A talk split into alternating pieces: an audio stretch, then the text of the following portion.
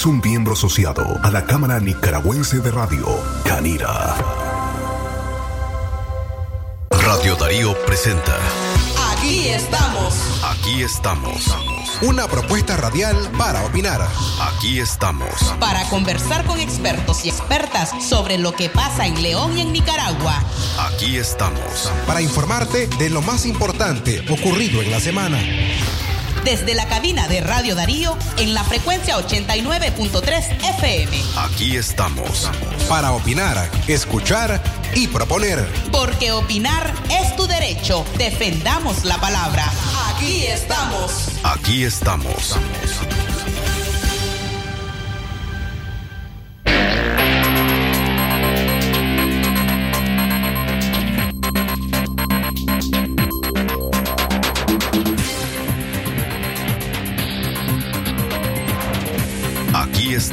Stop.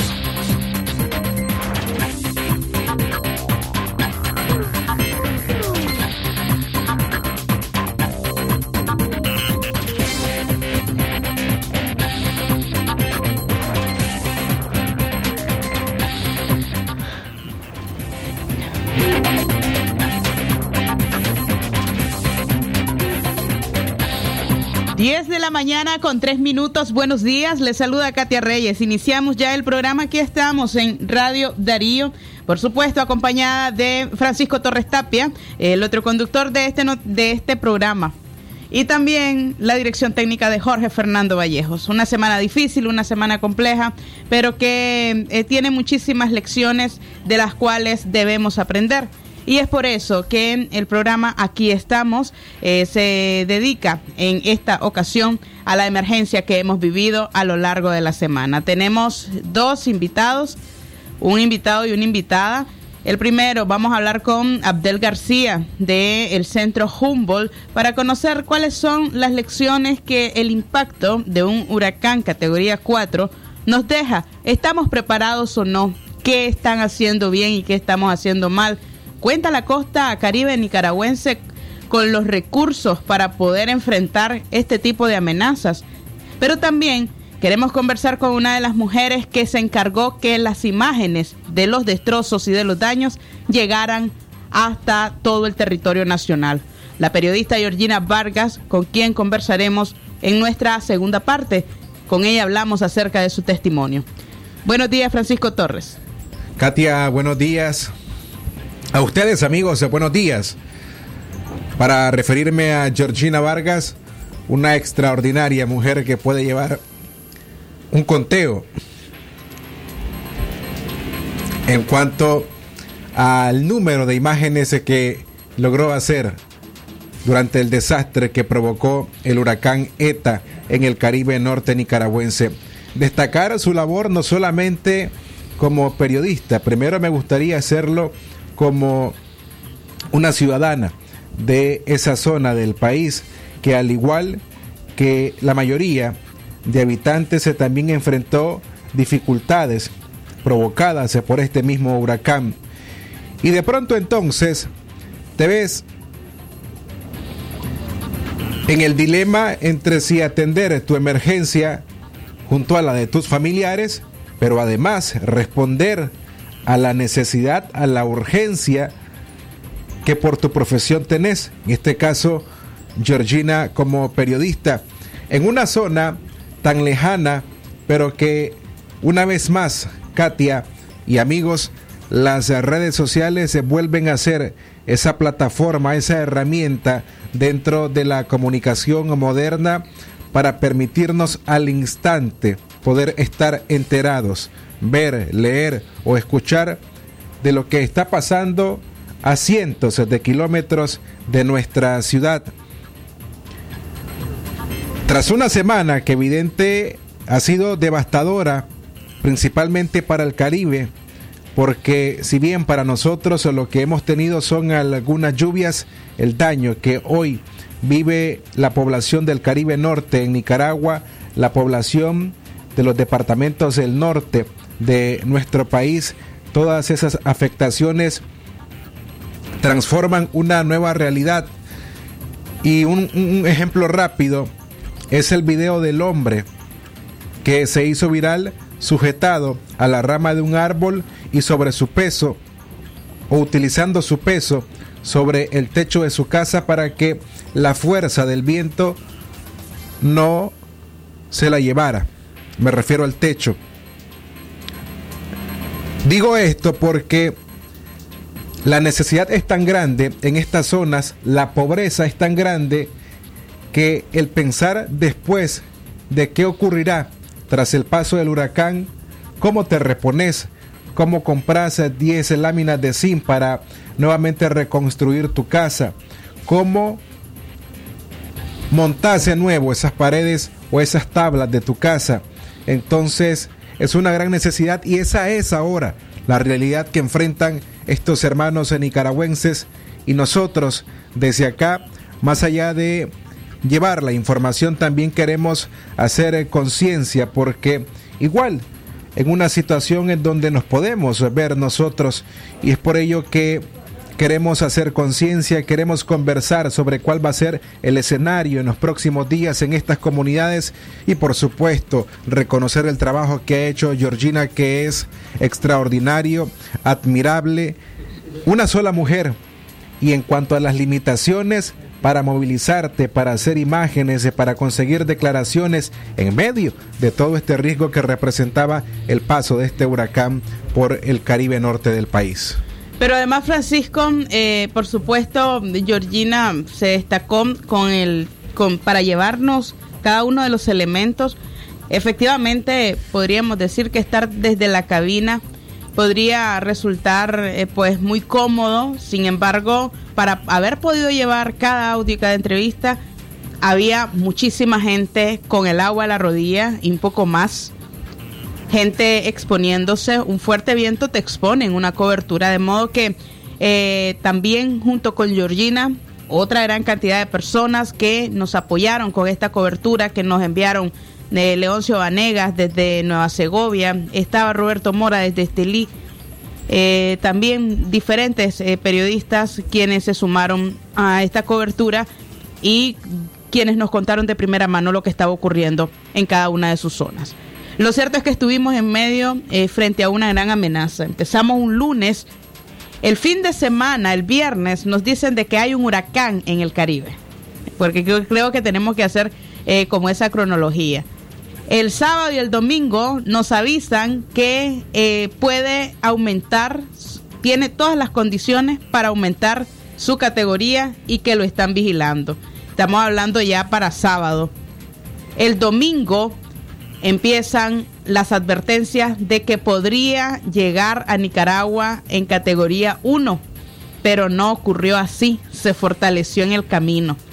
Y, de, y las preocupantes noticias llegaron cada dos horas a los diferentes medios de comunicación cuando los observadores de este tipo de fenómenos iban diciéndonos que la categoría había pasado de la madrugada del lunes en categoría 1, posteriormente a las 8 de la mañana, entre 8 y 9, a categoría 2.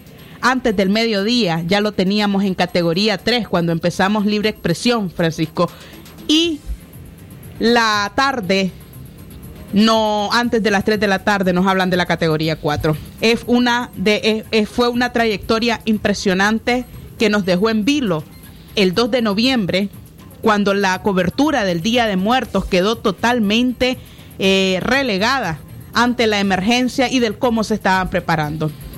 Posteriormente pasó algo y es que hubo un problema, hubo una mala interpretación de datos cuando se creía que el ojo del huracán ya había tocado tierra cuando realmente era el cuerpo del huracán el que había tocado tierra. El ojo no había entrado.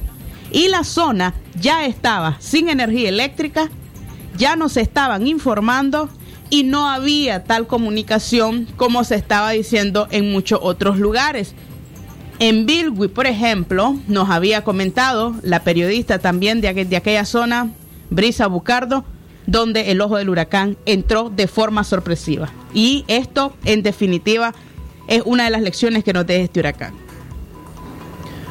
Creo que al amanecer del martes, ya fue el 13 de noviembre, esperábamos, o la información era que el huracán podría estar, entrar, mejor dicho, a territorio nicaragüense, a tierra nicaragüense entre las 10 de la noche y las 12 de la mañana, ¿te acordás? Pero no entró. Esa fue la información. Pero hubo, o fue una gran confusión, confusión, mejor dicho, entre el ingreso del huracán como todo un cuerpo y el ingreso o el paso del ojo del huracán ya por territorio. Y es por ello es que surgen eh, distintos testimonios cuando superamos entre las 10 de la noche y las 12 de la madrugada del martes, amanecer martes, las personas en el Caribe Norte, quienes ya habían visto sus casas afectadas, intentaban como recoger las láminas de zinc, hacer limpiezas. Sin embargo, lo que no sabían es que horas más, más tarde era el ojo del huracán el que iba a pasar por el mismo sector. Y era algo que no, no sabía. Incluso dentro de las mismas autoridades se había dicho que el ojo del huracán ya había tocado tierra nicaragüense. Fue después, después de las 2 de la tarde cuando empiezan a sentirse vientos huracanados que no tenían comparación y lograron resguardarse. Hay una anécdota, eh, Francisco, y es que cerca de 500 personas se eh, corrieron a cubrirse en una iglesia dentro de Bilwi. Eran 500 personas que prácticamente se agacharon e incluso se quedaron allí esperando que los silbidos pasaran. Posteriormente, eh, bueno, tenemos varias, varios testimonios que nos brindara Brisa Bucardo, donde nos decía pues que el, el panorama era desolador fue un gran silencio, pero además la tristeza de que una vez más un huracán se había, eh, eh, se había ensañado en contra de esta zona. Pero bien, vamos a hablar más de esta emergencia. Eh, a las 10 de la mañana con 13 minutos nos vamos a ir a una pausa y cuando regresemos, Abdel García conversa con nosotros acerca de las lesiones del de las lecciones del huracán ETA.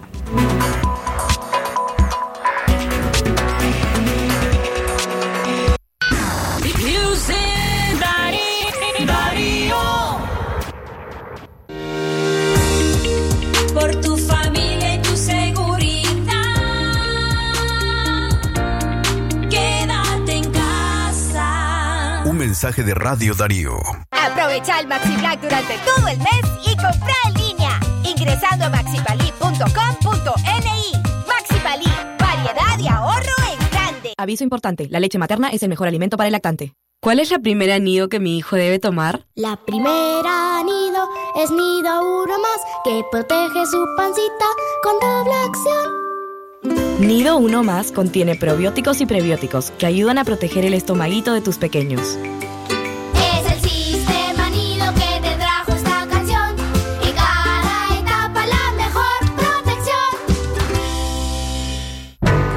Antes de ponerse una mascarilla de tela de tres capas y una pantalla facial, lávese las manos con agua y jabón por 40 segundos. Cúbrase la boca y la nariz y asegúrese de que no haya dejado espacios abiertos entre su cara y la mascarilla. Después de quitarse la careta de plástico y la mascarilla, lávese las manos con un desinfectante a base de alcohol o con agua y jabón. Estas son recomendaciones de la OMS y el Comité Científico Multidisciplinario. Es natural cuidar de quienes queremos. Por eso es natural elegir la mejor protección para tu familia con jabón Solenti antibacterial y su fórmula natural de extracto de yogur, mi piel y la de mi familia toman un baño de confianza, nutrición y frescura todos los días. Por eso, nuestra piel se ve y se siente saludable. Con jabón Solenti, sentir bienestar es natural. Distribuido por Echamorro Industrial. ¡Ahora! En Distribuidora La Merced, todos los productos de la canasta básica los recibirás hasta la puerta de tu casa. ¡Sí! ¡Escuchó bien! Solo haz la solicitud vía teléfono al 2311-0824 o al WhatsApp 0607-0608 y nuestro repartidor llevará la mercancía hasta tu hogar. El mejor servicio delivery y precios sin competencia. Solo en Distribuidora La Merced. Dinero que rinde más para usted. Si llegas a lugares que están muy concurridos, usa tu mascarilla para que sigas vivo, pues el coronavirus no ha desaparecido y su rápido contagio es muy efectivo.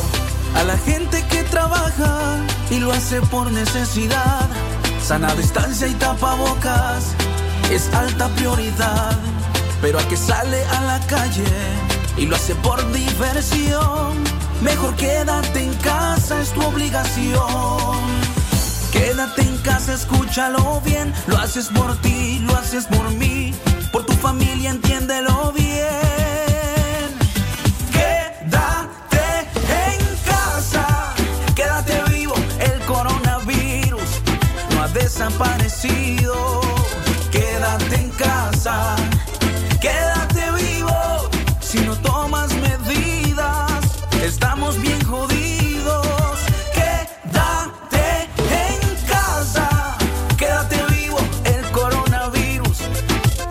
Desaparecido.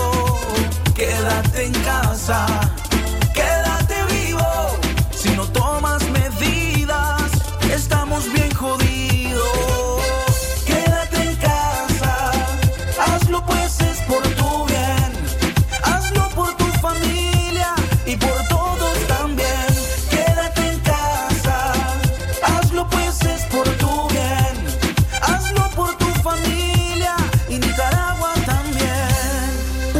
de Radio Darío.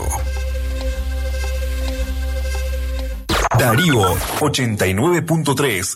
Media Gurú lo confirma. Radio Darío es la radio del indiscutible primer lugar.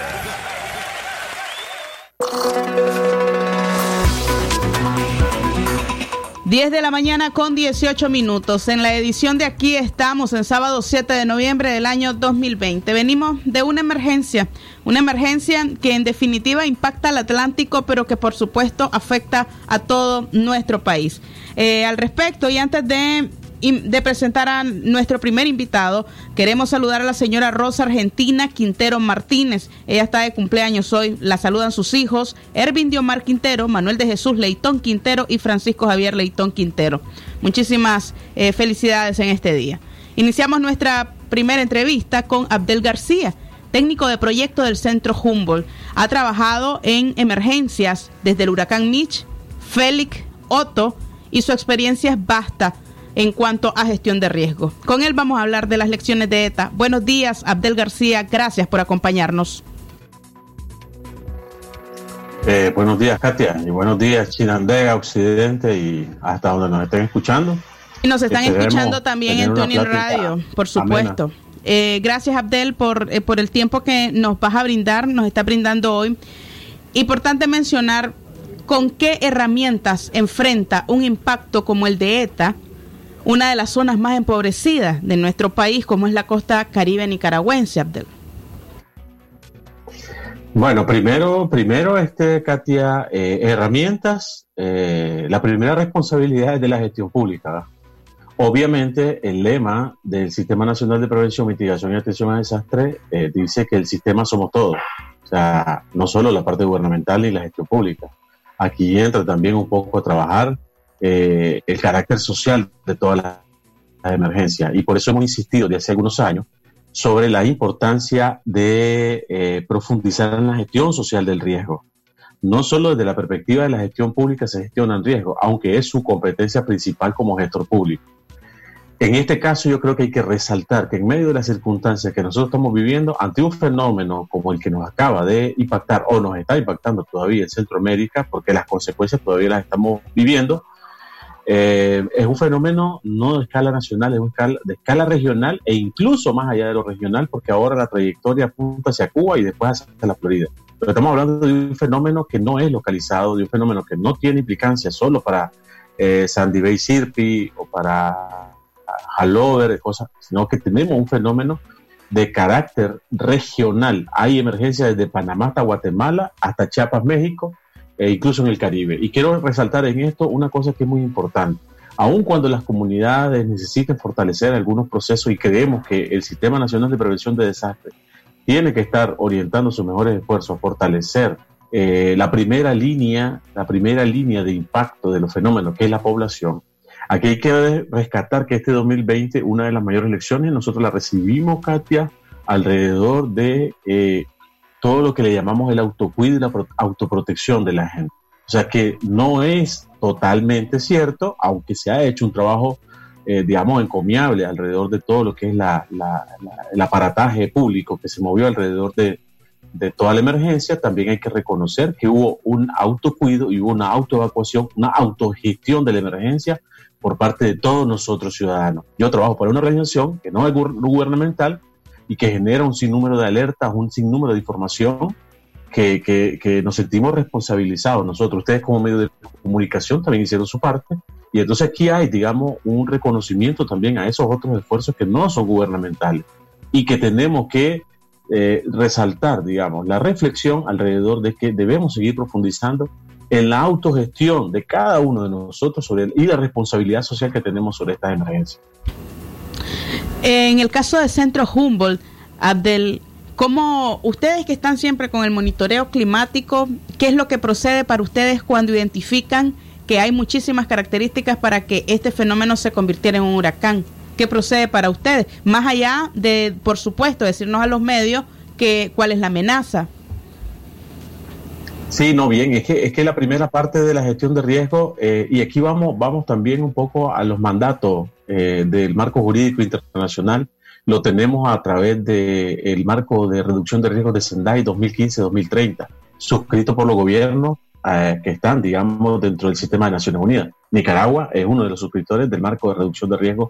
Se le llama Sendai porque fue una, una, ciudad japonesa donde se ratificó eh, los esfuerzos gubernamentales y sociales alrededor de la gestión de riesgos a nivel global, sabiendo que es una preocupación. Entonces, el primer pilar de, de Sendai, de este marco de referencia para la reducción de riesgos, que hace un mes, el 13 de septiembre, estábamos celebrando o, conmemorando un año más de la, de la suscripción de todo lo que es todo lo que se trabaja alrededor de la reducción de riesgos de, desastre. Donde, Katia, el principal lema era fortalecer la gobernanza del riesgo. ¿Qué quiere decir? La gestión pública ante el riesgo. Entonces, en este caso, el primer pilar es comprender el riesgo. Cuando nosotros identificamos un fenómeno que es potencialmente peligroso y que tiene posibilidades de monitorearse, y emitirse, digamos, un sinnúmero de alertas que pueden de alguna manera salvar vidas, entonces lo que procede inmediatamente es activar el nivel 1 de las alertas, que es el nivel verde. El nivel verde significa monitorear permanentemente el fenómeno. Eso está consignado en la Ley de Prevención, Mitigación y Atención de Desastres, la Ley 337 aquí en Nicaragua. Eh, lo primero que procede es activar el nivel 1 el nivel uno de la emergencia que es el nivel verde, insisto en esto, que es monitorear la evolución de los fenómenos y emitir masivamente, esto no es a través de redes sociales únicamente, esto no es a través de periódicos únicamente, esto tiene que llegar a lugares comprendiendo los problemas de conectividad y los problemas de acceso a energía que tienen, principalmente la zona donde iba a impactar principalmente el fenómeno. Entonces, en este caso tenemos que buscar mecanismos expeditos y mecanismos que sean más, digamos, objetivos, mensajería de texto si es posible, o radios de, circulación nacional o de audiencia nacional como la corporación, radio, eh, en este caso Radio Ya, y otras radios que también puedan estar, digamos, con cobertura allá en la zona. Y era reemitirles a ellos las alertas, las observaciones. Y eh, un punto aquí importante es que este tipo de fenómenos tiene que vigilarse muy, muy de cerca. Te voy a dar una de las lecciones. Hubo un silencio de las alertas el día del impacto del fenómeno que estábamos esperando, por ejemplo, el día martes a las 6 de la mañana, 5 de la mañana, y hubo un silencio de las alertas, y resulta que a las 2 de la tarde impactó en tierra, cuando nosotros estábamos esperando a, las 5 de la, mañana. ¿Qué pasó ahí? Se desmovilizó la gente, mandamos un mensaje equivocado a la gente.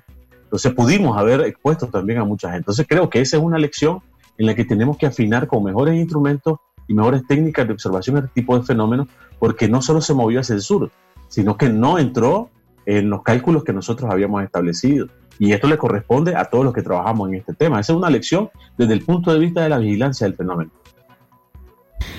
Puedo decirte, Abdel, eh, bueno, tengo cerca de 15 años eh, cubriendo este tipo de, este tipo de eventos pero la rapidez con la que este huracán pasaba de una categoría a otra nos dejaba fríos. Nos dejaba fríos desde acá, imagínate en el Pacífico. No quiero pensar lo, cuál era el, el, impacto de este tipo de información cuando llegaba a la costa, por ejemplo, de la forma en la que se iba fortaleciendo. Me resultó a mí inusual. ¿Lo es? Sí, totalmente, totalmente, totalmente. Eh, nosotros también, o sea, este, a unos 200 kilómetros todavía enfrente de la costa del Caribe nicaragüense estaba en categoría 1. Cuando llegó a los 100 kilómetros de distancia de la costa de nosotros, pasó de categoría 2 a categoría 3. Y destaca NOAA, destaca NOAA eh, que este, este tipo de fenómeno, este eh, particular ETA, es uno de los fenómenos, desde que se tiene registro de ciclones tropicales, que ha pasado en menor corto tiempo de categoría 1 y 2 a categoría 4. Entonces estamos enfrente de un fenómeno que hay que estudiarlo, Katia, en esta cuestión hay una cuestión muy importantísima. Hay que estudiarlo en su contexto y en su naturaleza como fenómeno individual. Pero esta, esta temporada de ciclónica para Centroamérica eh, amerita un estudio global de toda la temporada, no solo del fenómeno puntual. Y me parece que aquí las entidades gubernamentales y todos los que estamos metidos en estos asuntos debemos también ir acostumbrándonos a hacer unas evaluaciones anuales de toda la temporada.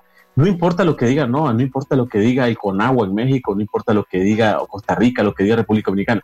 Nosotros mismos, por las características de cómo nos están impactando los fenómenos, debemos eh, esforzarnos por no estar dando solo información sobre un fenómeno puntual y pasando página para el siguiente fenómeno, sino que debemos estudiar las cosas en su conjunto y extraer las lecciones para ir aprendiendo y mejorando los mecanismos de respuesta, porque para eso estudiamos los fenómenos, para saber con qué celeridad se están comportando, con qué anomalías se están comportando, ir aprendiendo nuestras propias lecciones y ajustar nuestros mecanismos de respuesta, nuestros mecanismos de alerta en función de lo que vayamos interpretando de esta información. De tal manera que aquí no es solo pasar página ETA y esperar el próximo o el próximo año, sino hay que sacar lecciones de toda la temporada y ver qué hicimos bien y qué no hicimos bien. ¿Quién audita a un gobierno en cuanto a la respuesta que da a este tipo de fenómenos, Abdel? Lo pregunto porque ¿quién, ¿quién, audita, pues, aparte de la, los señalamientos que puede hacer un medio de comunicación? Todas todos los acuerdos internacionales, todos los convenios internacionales y en particular este de Sendai, el marco de reducción de riesgos de desastre 2015-2030, que es en el que se enmarcan todas estas cosas del CEPREDENAC, del Sistema de Integración Centroamericano, y es a lo que se rige el SINAPRED también aquí en Nicaragua, a como COPECO en Honduras, a como eh, los demás entes de respuesta en la región. Todos ellos son auditados por eh, la sociedad civil, y por eso es importantísimo siempre contar con una opinión independiente, no solo desde la vigilancia del fenómeno, sino en la forma en cómo se actúa. Hoy por hoy tenemos una gran dificultad para acceder a la zona para evaluar daños, por ejemplo. El gobierno lo puede evaluar con sus mecanismos porque es su responsabilidad, pero los ciudadanos tenemos una responsabilidad también de hacer nuestros propios esfuerzos de generación de información, de generación de conocimiento alrededor de estas cuestiones y desde nuestra perspectiva no gubernamental eso está consignado en todito los, en todito los convenios internacionales en cualquier materia, ambiental, económica, política, social, eh, en gestión de riesgo, en todo eso, siempre se deja, digamos, la posibilidad de que haya la generación de información independiente para poder ir, digamos, matizando y, y desde la perspectiva no gubernamental, dando, dando una visión y una interpretación de las cosas que pueda mejorar a los propios gobiernos. Abdel, los efectos, los daños que deja un, huracán categoría 4 en esta zona son superables en cuánto tiempo, eh, por ejemplo, y eh, cuánto más nos falta, porque aquí tenemos ya el, efecto del huracán, vamos que ya pasó, pero están estas zonas todavía están inundadas. Va, estas zonas va, a poder la gente volver allí o no. Eh, estas casas, ¿en cuánto tiempo podemos recuperarnos de un impacto como este. Mira, mira, Katia, hay dos cosas, dos cosas importantes de reconocer que también están vinculadas a los pilares de Sendai, a los pilares del marco de reducción de riesgos de desastre, que son mandatos para todo el globo, para todos los países del globo, del mundo y para nosotros en particular también que estamos expuestos a este tipo de fenómenos. En ese caso, hay dos lecciones que yo creo que hay que rescatar.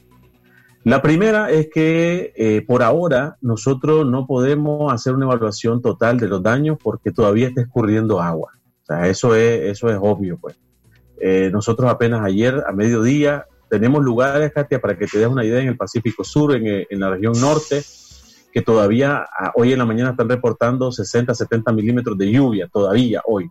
Entonces quiere decir que nosotros no podemos estimar daños todavía porque tenemos eh, consecuencias del fenómeno y tenemos que, entre comillas, dejar escurrir todo el agua para poder. Incluso tenemos que acceder a unos lugares donde todavía no hay, digamos, posibilidades de ingresar.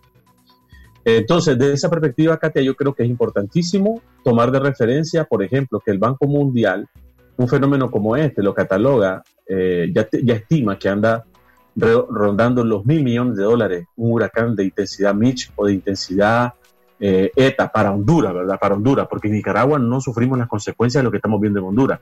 Entonces pueden sintonizar canales en internet o en, en las posibilidades que tengan y pueden sintonizarse ahí, el problema ahí es grave, es grave. Eso es más, más de un mi- mil millones de dólares en costos en términos de economía y de infraestructura y las vidas humanas ya van arriba de 20 solo ahí. En Guatemala más de 100 personas. Entonces es difícil calcular las vidas humanas, pero sí lo material, un huracán con estas características, el Banco Mundial establece que anda por mil millones. Quizás para Nicaragua no son, digamos, mil millones, pero sí es significativo porque hay daño en la infraestructura eh, vial, daño en la infraestructura eléctrica, de energía, hay daño en la infraestructura de telecomunicaciones, hay daño en la infraestructura de salud, hay daño en la infraestructura de educación y obviamente todos los daños sociales pues a la infraestructura de vivienda y los lugares donde pasó el fenómeno. Creo que aquí lo importante son dos cosas. Uno, evaluar bien, evaluar bien y a conciencia sin subestimar realmente si las autoridades nacionales han dicho de que van a acceder eh, a financiación internacional para recuperación, tienen que hacer un informe de evaluación de daño muy transparente para estimar bien esos daños. Ahí se necesita una información independiente también. O sea, ahí tenemos que hacer un esfuerzo nosotros por participar en, esto, en estos ejercicios de evaluación de daño, para que se haga de una forma transparente y se pueda de alguna manera acceder a zonas que a lo mejor ni el propio gobierno, pero sí las ONG, las iglesias, los medios de comunicación pueden acceder. Y lo otro importante, Katia, que también establece el pilar de eh, este pilar de marco de referencia de reducción de riesgos de desastre, es sobre aprender de los desastres y reconstruir mejor. O sea, cuando vos me decís que yo te voy a llevar láminas de zinc al mismo lugar donde ya sé que mañana te, te impactó este huracán y mañana te va a impactar el otro huracán, entonces no estamos, digamos, en- interpretando de una forma adecuada ese pilar que te dice aprender del impacto de los fenómenos desastrosos y reconstruir mejor. Sea, reconstruir sobre la base de la resiliencia. ¿Qué significa? Este año en particular, Katia, nosotros hemos dicho en varias de las entrevistas que hemos tenido oportunidad, y lo reitero aquí, que es importantísimo hacer una reevaluación, no solo del, del OTO, sino de toditos los sitios de peligro a nivel nacional, porque un invierno tan activo como este del 2020 te puso en evidencia la radiografía real de todos los puntos de críticos a los que estamos nosotros sometidos en una temporada de invierno. Entonces, este es el momento de que las 153 municipalidades y el país entero, de una vez por todas, puedan estimar realmente todos los sitios de peligro, al menos para los fenómenos intensos como huracanes e inundaciones y precipitaciones intensas. Muchísimas gracias, Abdel. A esta hora estamos finalizando nuestra entrevista. Gracias por cada una de las reflexiones y, por supuesto, también aplaudimos el trabajo que Centro Humboldt ha hecho en esta jornada de emergencia. Gracias, Katia. Siempre la orden ahí. Esperemos que cerremos una temporada de huracanes. Todavía queda noviembre. Eh, que no nos sorprenda otra cosa porque ya estamos bastante fregados. pues. Ya con el COVID había sido bastante, de hecho. No, no esperábamos huracanes en este año. Muchísimas gracias a vos. 10 y 35 minutos de la mañana. Nos vamos a una pausa. Ya regresamos con Georgina Vargas, la mujer que cubrió el huracán allá en la costa caribe.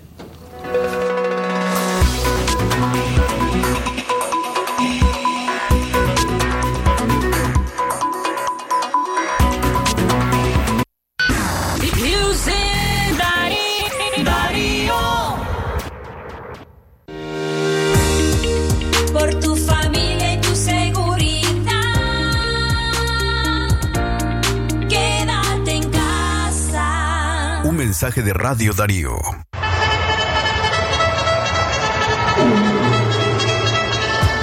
amigos aficionados del béisbol.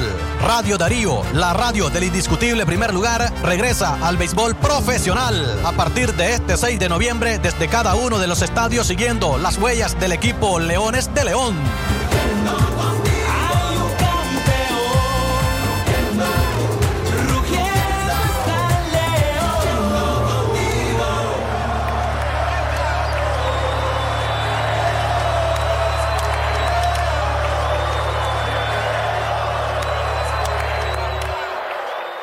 Conoce NAN 3 y su nueva combinación exclusiva ahora con HMO que apoya el fortalecimiento del sistema inmune y el óptimo desarrollo de tu hijo. NAN 3. Buscamos lo mejor, igual que tú. Aviso importante, la leche materna es el mejor alimento para el lactante.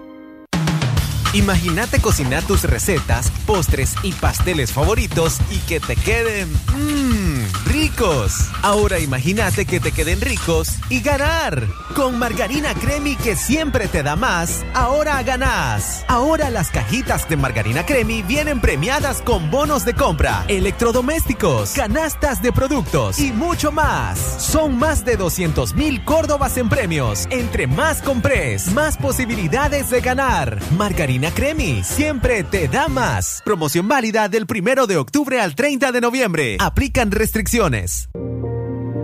El mundo está cambiando, por eso en esta Navidad sumemos lo bueno. Disfruta siempre del más rápido Internet para llenar tu vida de momentos mágicos, sentimientos de amor y deseos hechos realidad.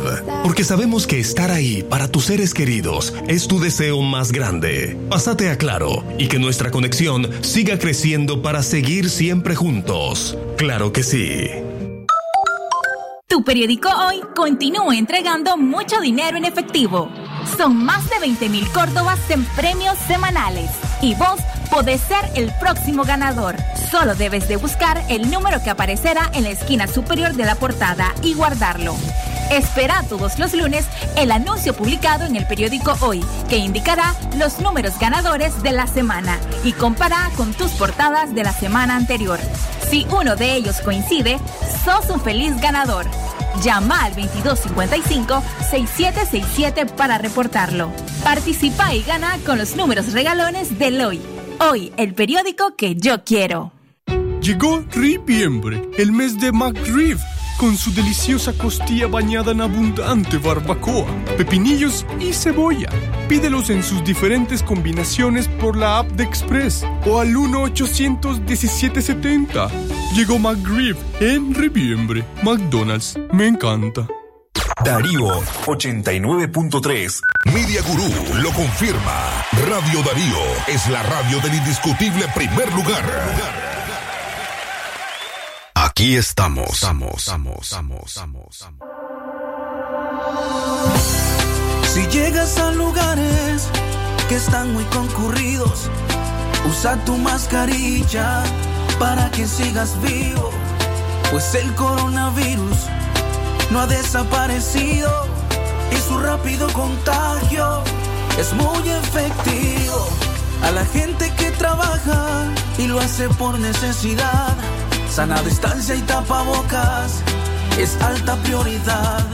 Pero al que sale a la calle y lo hace por diversión, mejor quédate en casa, es tu obligación. Quédate en casa, escúchalo bien. Lo haces por ti, lo haces por mí, por tu familia, entiéndelo bien.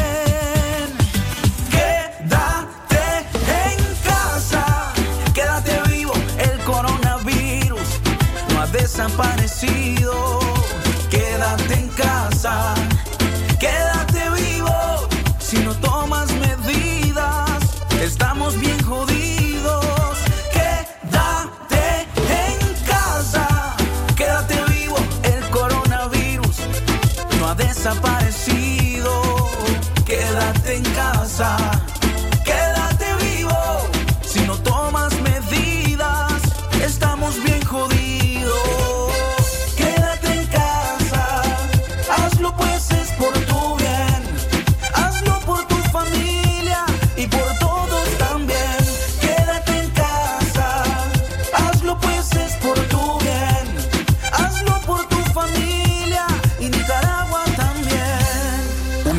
Radio Darío. El Asilo de Ancianos San Vicente de Paul invita a la ciudadanía leonesa a la quermesa anual para el sostenimiento y mantenimiento del asilo. Te esperamos el domingo 8 de noviembre de las 9 de la mañana a 3 de la tarde en el costado este del Asilo de Ancianos. Recordá, los ancianos son el tesoro de la iglesia. Madre Marcelina, esta es una invitación del Asilo de Ancianos San Vicente de Paul. Todo el mes en tienda o en línea.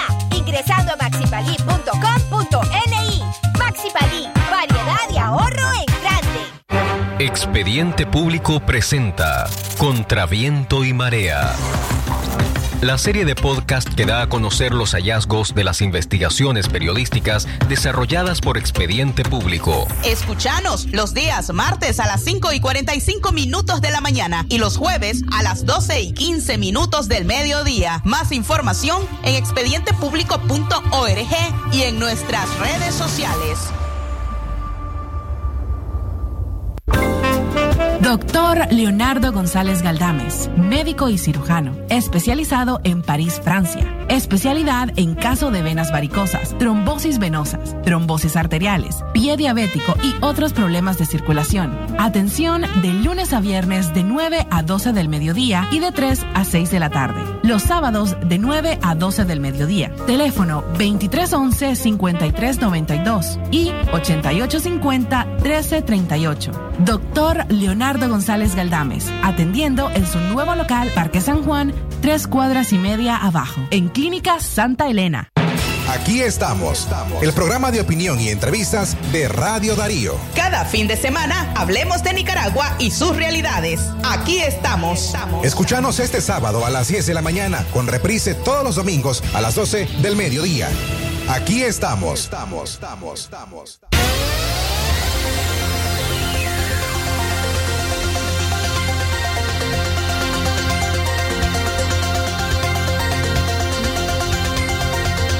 10 de la mañana con 43 minutos en el contexto local. Miembros del cuerpo de bomberos en Chinandega están atendiendo un incendio en uno de los silos de la aceitera en, este, de- en ese departamento de Chinandega. Por fortuna, este incendio que se estaba gestando en una de las bodegas ya está siendo, ya fue controlado y no hay personas en peligro. Y en información internacional, Joe Biden ya tiene 284 votos electorales, mientras Donald Trump se ha quedado en los 214. Esto, eh, pues, en los próximos momentos podría ser eh, ya anunciado el nuevo presidente eh, de Estados Unidos, Joe Biden, quien se que en este caso pues se convierte eh, ya en el presidente número 46 de esa nación y que eh, quien se ha impuesto en los resultados electorales de Estados Unidos. En esta semana tuvimos interesantes una interesante cobertura con el apoyo de La Voz de América y sus eh, periodistas quienes realizaban entradas en vivo acerca de cómo se llevaba a cabo este proceso que contó con una participación masiva, solamente a distancia, solamente en el voto anticipado. Ya habían ya habían votado cerca de 90 millones eh, de personas estadounidenses y eh, el resto pues también se volcó en la votación el, el martes 2, 3 de noviembre de este 2020 cuando se llevará a cabo pues e- ese proceso electoral. Es así pues como eh, solamente se esperaban cuatro eh, estados claves, entre ellos eh, Georgia, Nevada, así como también otros estados claves que estaban siendo todavía contabilizados y eh, prácticamente pues eh, se convierte en el único periodo presidencial de Donald Trump. Estaremos pendientes de el, eh, lo que es el anuncio eh, oficial de los resultados, pero también del el discurso que pueda brindar Biden al respecto. Así que estaremos pendientes. A las 10 y 45 minutos de la mañana, también a ustedes informarles que los accidentes de tránsito continúan siendo un problema para nuestro eh, país y también para el occidente de Nicaragua. En Sutiaba, un joven murió en pleno casco urbano, un motociclista, eh, quien lamentablemente ante el exceso de velocidad, este joven, quien era conocido como People, Así se le conocía cariñosamente a Néstor Antonio Urbina Galeano. Tenía 30 años y falleció en un accidente de tránsito antes de la medianoche en la ciudad de León. De manera extraoficial se conoció que el joven circulaba en su motocicleta del Bampro Sutiaba, una cuadra al norte, y allí impactó con un vehículo. Murió instantáneamente. Se desconoce a ciencia cierta pues acerca de cuáles son las responsabilidades de ambos conductores, si el del conductor de la moto o también el conductor del vehículo. Sin embargo, eh, pues el, se estaban realizando las indagaciones respecto a esto. Lo cierto es que el joven conocido como People ya estaría siendo sepultado hoy, sábado, en, ese sector de Sutiaba. Así que es parte de la información de sucesos relevantes que tenemos a esta hora. A las 10 de la mañana con 47 minutos queremos también a ustedes eh, darles a conocer eh, más información acerca de lo que ha significado la experiencia, el impacto de ETA que ha dejado muchísimas dificultades y muchísimos eh, muchísimo atraso en la zona del Atlántico, pero también en las zonas del norte de nuestro país donde resultaron las inundaciones que nos dejaban imágenes impresionantes y que las pudimos ver a través de las diferentes redes sociales. Comentarles que eh, antes de pasar a ese punto, en, la, en las lecciones que nos está dejando ETA, también hay que decir que ha habido un atraso del el tema de ayuda humanitaria. Hemos tenido retrocesos significativos. Algunos centros de acopio habían sido asediados en esta semana por la policía porque eran centros de acopio independientes y no respondían a la gestión de gobierno. No, esto no puede ser va contra toda lógica y contra toda cercanía con el pueblo el poder decirle a la gente que no pueden donar a través de los diferentes centros. La ayuda humanitaria tiene que canalizarse desde diferentes puntos y no puede ser el gobierno el único propietario de este tipo de actividad de recolectar víveres para poder llegar a la zona. En principio porque no van a dar abasto y porque no van a tener el alcance para llegar a todos.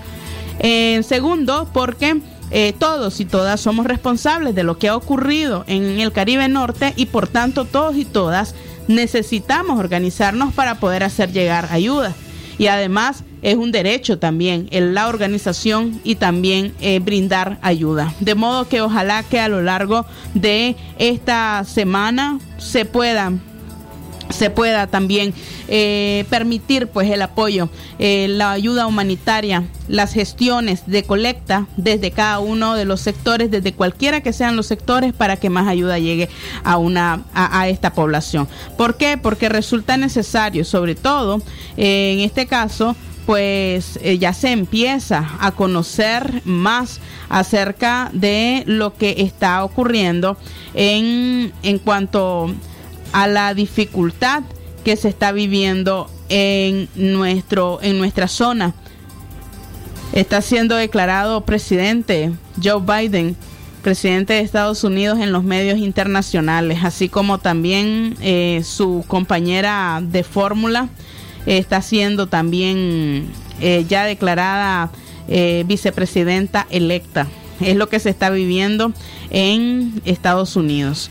Pero bueno, queríamos hablarle acerca de la situación, lo que ha ocurrido en esta zona de Guaspán, donde a estas alturas pues hay muchísima hambre, así lo han asegurado algunas, eh, algunas personalidades. El sacerdote Rodolfo French habló acerca de los damnificados por ETA en Guaspán, Nicaragua. El padre Rodolfo French del municipio de Guaspán, Nicaragua, entregó donaciones en distintos albergues que refugian a familias víctimas del huracán ETA, el cual afectó con inundaciones. Han asegurado que las comunidades de Cum, Kiwastara, Auyap, Audris, Clampa, Sagua, Urán, Sit, Utla, Libicric, Planicra y Cabo, gracias a Dios, las familias beneficiadas son algunas familias que están recibiendo alimentos hoy es lo que está lo que está ocurriendo allí, donde todavía pues se, se ve muchísima destrucción, pero también el hambre de una población cansada, por supuesto, ante el impacto del ETA a lo largo de esta semana.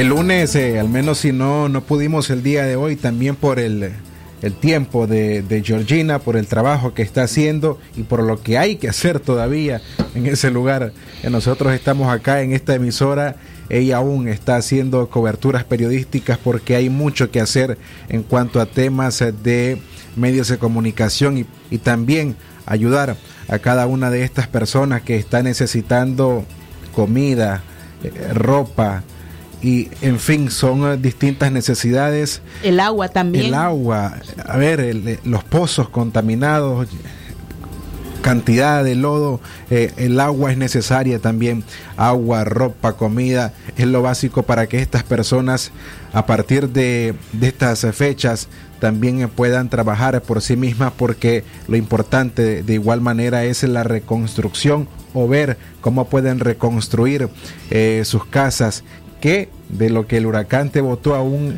puede recuperarse y que no. Por ello, si no, no fue posible hacerlo hoy, el lunes estaremos haciendo el mayor esfuerzo para conversar. Eh, si no es en vivo, pero estaremos trataremos de conversar con Georgina porque el testimonio de ella es muy grande, no solamente para los medios, es grande para nosotros también como ciudadanos, escucharla de qué manera afrontaron eh, el huracán ETA, las elecciones que dejan y sobre todo creo que hay una lección acá y es cómo organizarte organizarte por comunidades cuando enfrentas este tipo de fenómenos naturales. Estaremos por ello en la medida de lo posible tratando de conversar en las próximas horas o si bien es posible el lunes con Georgina Vargas, que es periodista en Puerto Cabezas. Tenemos un, el último reporte de en Guaguaba. Algo también ha sido muy importante y antes de reproducir el último reporte que hizo Georgina, es la plataforma que se ha construido de medios de comunicación independientes y periodistas en Nicaragua. Es decir, si yo estoy en Neón, estoy en la disposición de ayudarle a mi colega de Estelí, de Matagalpa o de cualquier otra zona o viceversa, a como ha ocurrido esta semana. Nosotros por acá estuvimos con los reportes. Cada una de las noticias que les presentamos fueron reportes que ellos hicieron. A esta hora vamos a presentarles el último reporte que ha creado Georgina Vargas desde Puerto Cabezas en el Caribe Norte nicaragüense, un reporte que se comparte también a través de la plataforma Voces en Libertad, donde hay una gran cantidad de medios. Escuchemos a Georgina con su último reporte. Bueno, efectivamente nos encontramos en la comunidad de Guaguabar, una de las comunidades más afectadas por, la, por el huracán ETA, donde podemos observar que las casas quedaron totalmente destruidas. Hoy ya son cinco días sin que las autoridades se pronuncien y lleguen a visitar este lugar. Los albergados que estaban, algunos comunitarios en la ciudad de Bilwi, hoy regresaron para por lo menos a ver qué puede hacer con su casita, pero el trabajo de toda una vida se está quedando atrás. Estos comunitarios solo viven de la pesca y así como están, a como pueden apreciar la destrucción total, ellos pues comenzarían de cero. Es lamentable que las autoridades hasta esta hora no se pronuncien. Los pozos todos fueron contaminados y los comunitarios de Guaguabar en estos momentos no cuentan con alimentos ni agua, ni agua potable para tomar. Ellos lo que hacen es tomar agua de coco para eh, calmar la sed pues es lamentable esta situación. Sin embargo, pues vemos que hasta animales muertos hay en esta comunidad. Sin embargo, pues la respuesta aún no ha llegado de las autoridades competentes y muchos todavía continúan en el albergue de la ciudad de Bilwi. Desde la comunidad de Guaguabar, para Voces en Libertad, Georgina Vargas. Bueno, efectivamente nos encontramos.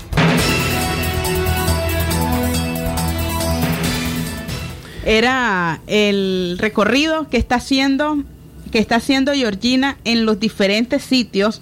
Guagua Bar es una de las de los sitios que fue de los primer del primer impacto. Sin embargo, también hay otra gran cantidad eh, de lugares que también ella está recorriendo. En estos momentos que teníamos planificada su entrevista y que logré comunicarme brevemente con ella vía telefónica, se encontraba dentro de un albergue donde no le permitían salir porque la necesidad es tanta que todas las personas que están rodeándola en este momento en un albergue la están rodeando porque necesitan hablar y necesitan decir cuáles son sus necesidades. Imagínate la situación en la que se encuentra, sobre todo pues porque no se trata de una cobertura para ella, una cobertura eh, más sino que se trata de su propio pueblo, ya que Georgina es una periodista misquita y eh, desde el Caribe Norte ella ha trabajado, es corresponsal también de un canal nacional pero además ahora participa de otras a- alternativas de comunicación. Gracias a eso es que hemos podido llevarles a ustedes a ustedes cada uno de los reportes que eh, ella ha enviado. Lamentamos no haber podido contar con eh, su presencia y sus testimonios, sin embargo, vamos a hacerlo eh, para poder llevarles a ustedes, aunque sea a través de nuestras redes y también a través de nuestros eh, nuestras piezas informativas ya de nuestros productos del día lunes, poder llevarles pues más acerca del trabajo que ha hecho Georgina desde esa zona.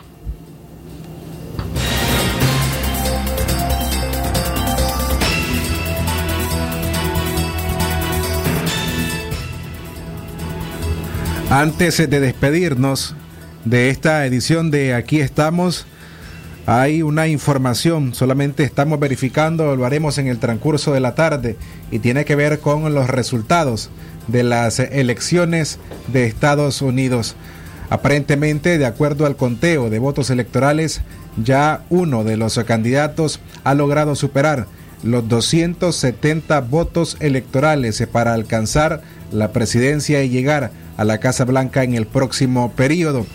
De acuerdo a algunas cadenas como la cadena informativa eh, AP o bien CNN en español, de acuerdo al conteo que ellos están eh, llevando,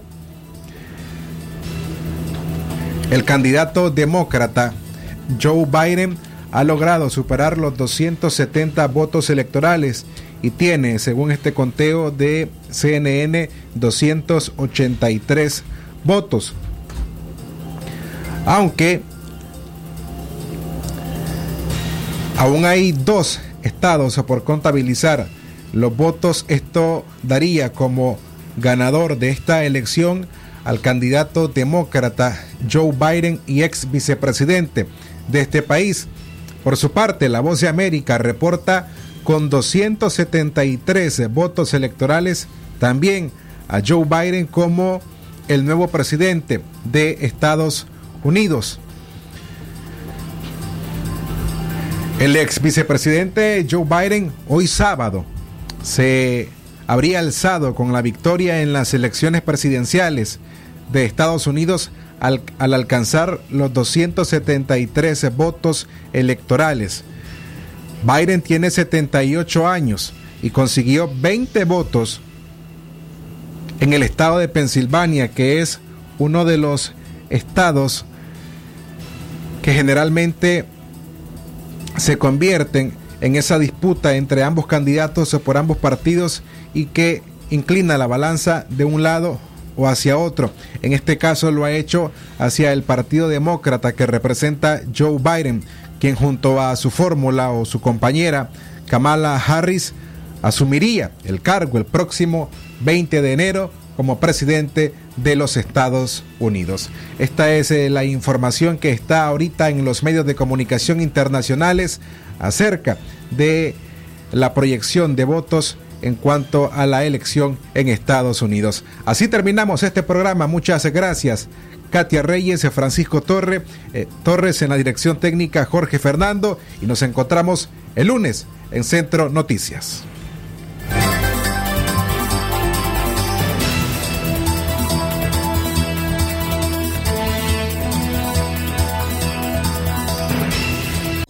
escuchó su programa Aquí estamos. Aquí estamos. Porque tu voz vale y tus opiniones promueven el cambio. Aquí estamos. Una producción de Radio Darío. Aquí estamos. Aquí estamos.